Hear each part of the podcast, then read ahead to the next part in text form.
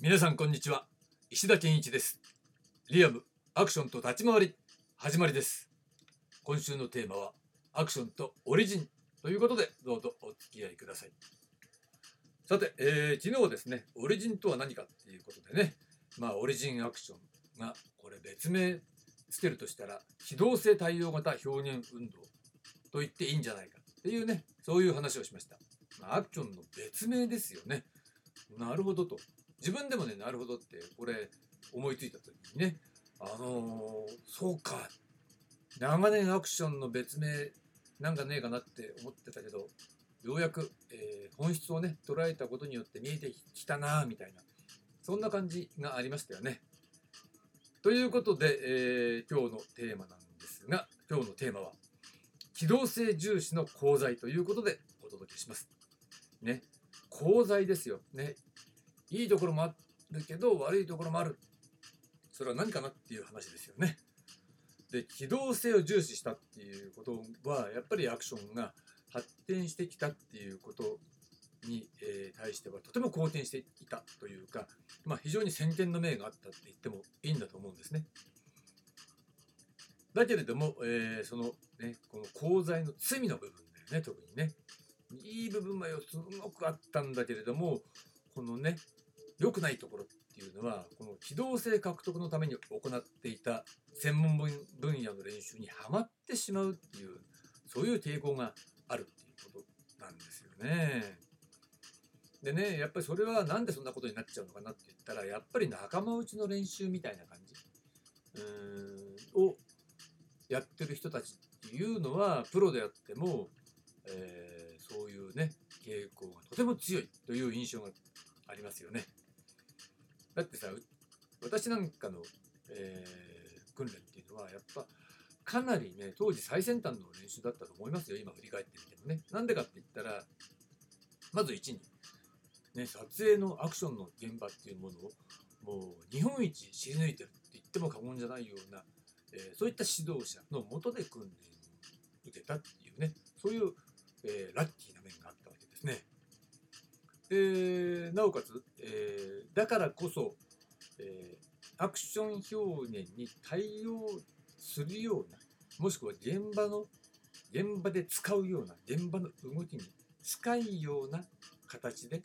えー、練習を行うアレンジして練習したものを練習で行う。もちろん基本をやった上でね。基本は徹底してやった上でそのアレンジして、えー、現場に活用できるような現場で要求されるようなことに近い練習を、えー、行っていたそういうのはあったんでまあとてもバランスが良かったんじゃないかなというふうに考えています。っていうのはねよその練習行くとなんじゃこりゃみたいな練習いっぱいやってるとこありますからね。まああるところなんてびっくりした。先輩に誘われて行った、ね、練習に行ったんだけれども参加したんだけどいきなりウォーミングアップでバレーボール輪になってそれ、トスとかね、レシーブとかって言って、体温めますとか言って、なんじゃそれあれよね。で、その後延々体操やって、延々、今度はね、トランポリンやって。で、うまいんだよ。トランポリンなんかもね、ダブル中とか、結構みんなやってるみたいな。うまいんだけど、えー、なんかどこか素人臭い顔をした人たちみたいな感じでね。あの、プロとしての、あの、オーラみたいなものを全然感じない。ね、で最後立ち回りやったけどああなんだみたいな感じでしたよね。っていうように、えー、個別の例えばトランポリンっていう技術を取ったら多分ね当時の私よりもうまかった。うん、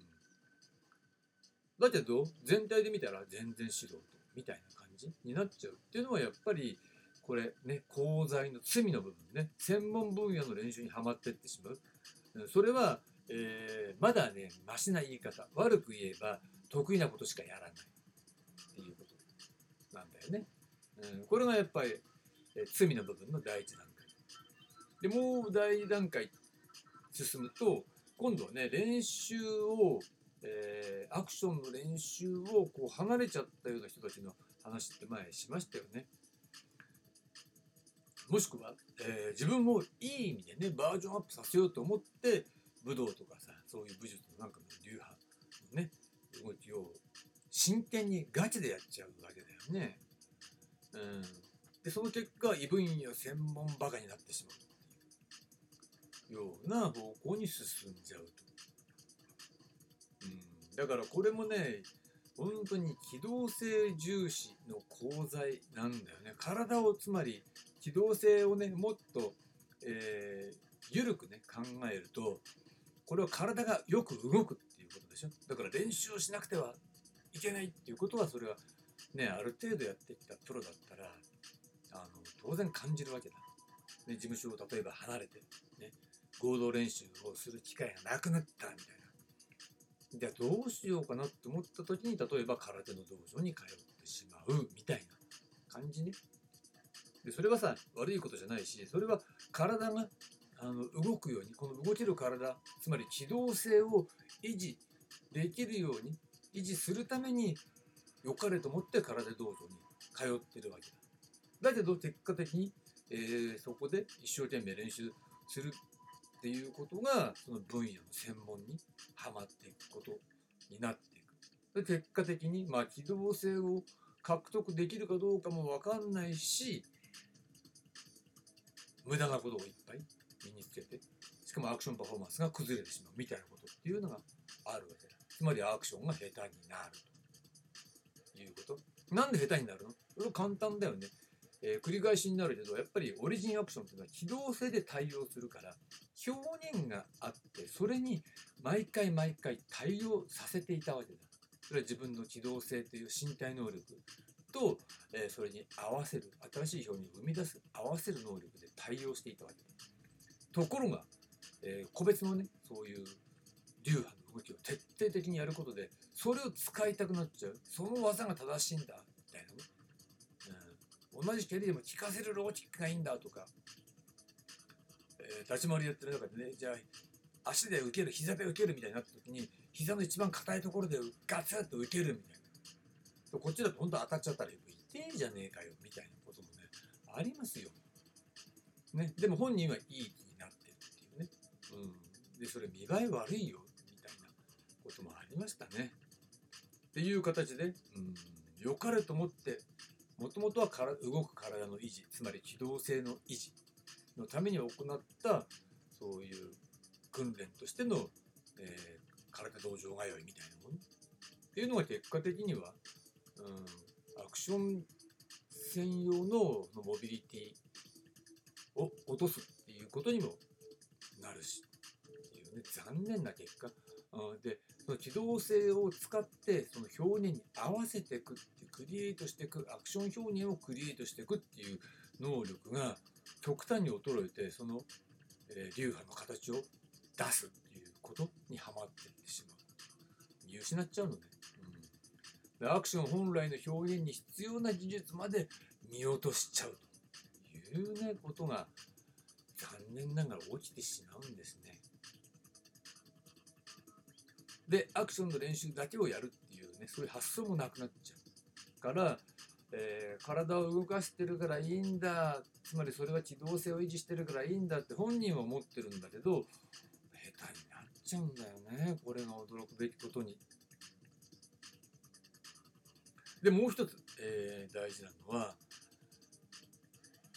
やっぱりそのね機動性獲得のために行っていた専門分野の練習にはまってっちゃうと、ね、それはどっちのパターンでも一緒ね。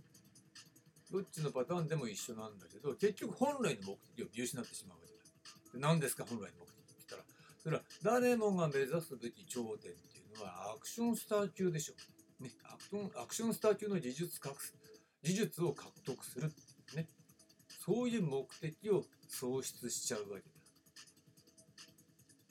だ。ね、もちろんそれにはまあね、どっかでさ、き火をつける的にまあ俺はもうアクションスターになれないなって思っちゃう気持ちが芸能界の中で仕事やっててそういうのが見切れちゃうっていう気持ちは分かる。うん。これ分かるんだけどそれと技術性っていうのは別ですから。うん、そこを一緒くたにして考えて、えー、目的を喪失してしまうと。専門練習の中で上手くなっていくのが面白いよねみたいなここに、えー、興味対象が向かっちゃうんだよ無意識的にね無意識レベルでそういう方向に行っちゃうから怖いなと思うわけなんですよ。ね、これが非道性重視の功罪というところですもんね。罪の部分が多かったわけなんですが、